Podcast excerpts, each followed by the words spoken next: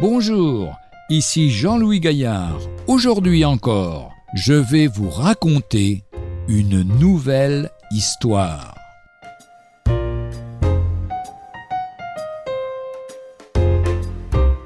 Le bâtisseur.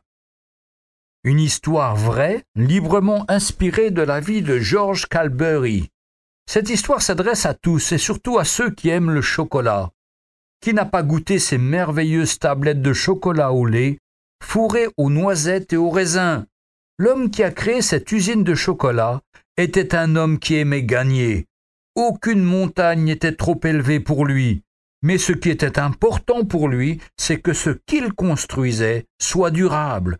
Ce n'était pas l'homme des châteaux de cartes qui s'effondrent dès le moindre souffle de vent. Sa première construction fut un château de sable. Une après-midi d'été, le soleil tapait fort sur cette plage du petit village de Blackpool. De nos jours, Blackpool est une grande ville, mais à l'époque, ce n'était qu'un petit village. Les bâtisseurs professionnels de châteaux de sable savent qu'il faut être nombreux pour construire un édifice important. Ainsi, le petit Georges invita toute sa famille à l'aider dans la construction de sa première œuvre. Tout le monde s'est mis à l'œuvre. Les jeunes frères et sœurs cherchèrent partout sur la plage les meilleurs matériaux de construction, les galets lisses et plats, l'argile la plus malléable, les coquillages entiers de belles couleurs. Pendant que les uns cherchaient, lui et ses grands frères construisaient. Ils travaillèrent tout l'après-midi, sculptant, collant les coquillages, fignolant les créneaux, réfléchissant à la manière la plus efficace de construire un pont-levis.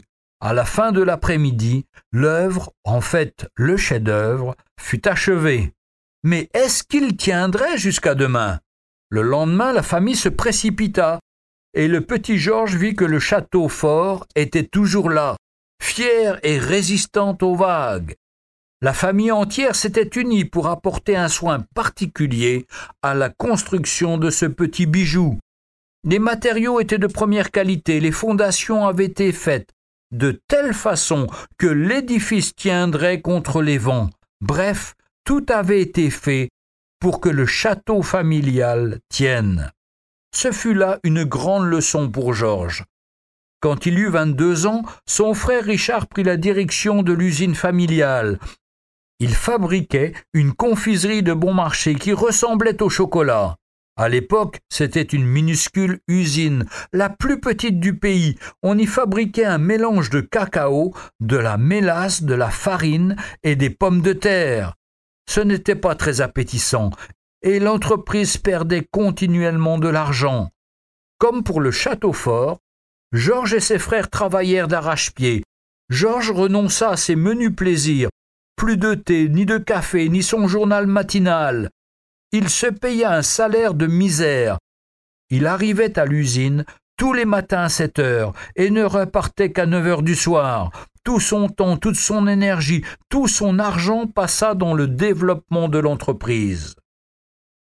Malgré tous ses efforts, au bout de trois ans, l'entreprise perdit tant d'argent qu'ils étaient à deux doigts de fermer. L'entreprise était au bord de la faillite. Alors Georges et ses frères décidèrent de cesser la production de ce mélange bon marché. Comme pour le château fort, ils décidèrent de partir à la recherche d'ingrédients excellents. Leur devise devint totalement pure. Bien sûr que le chocolat allait être plus cher, mais en contrepartie, il allait être excellent. Leurs efforts paya, beaucoup se mirent à acheter ce chocolat. Ils eurent tant de succès qu'ils ne pouvaient même plus honorer leurs commandes. Bientôt, Georges fut à la tête d'une des plus grosses usines de chocolat du pays. Pourtant, il ne fit pas fortune. Savez-vous pourquoi? Son argent servit pour construire autre chose. Selon sa manière d'agir, il y travailla dur à la recherche de matières premières d'excellente qualité. Mais là, ce n'était pas des choses matérielles comme du cacao et du chocolat, il s'agissait des choses spirituelles, telles qu'une foi pure, un amour pur et de l'espérance. Georges Calbury aimait Jésus, et son plus grand désir était d'annoncer l'Évangile et d'amener les gens à mener une vie sainte.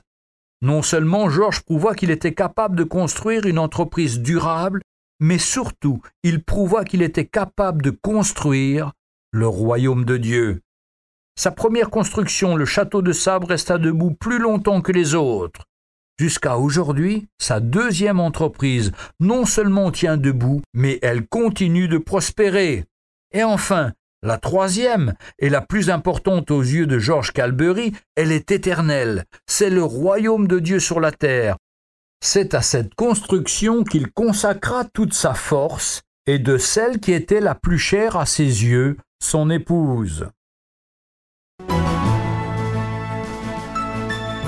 Retrouvez un jour une histoire sur www.365histoire.com.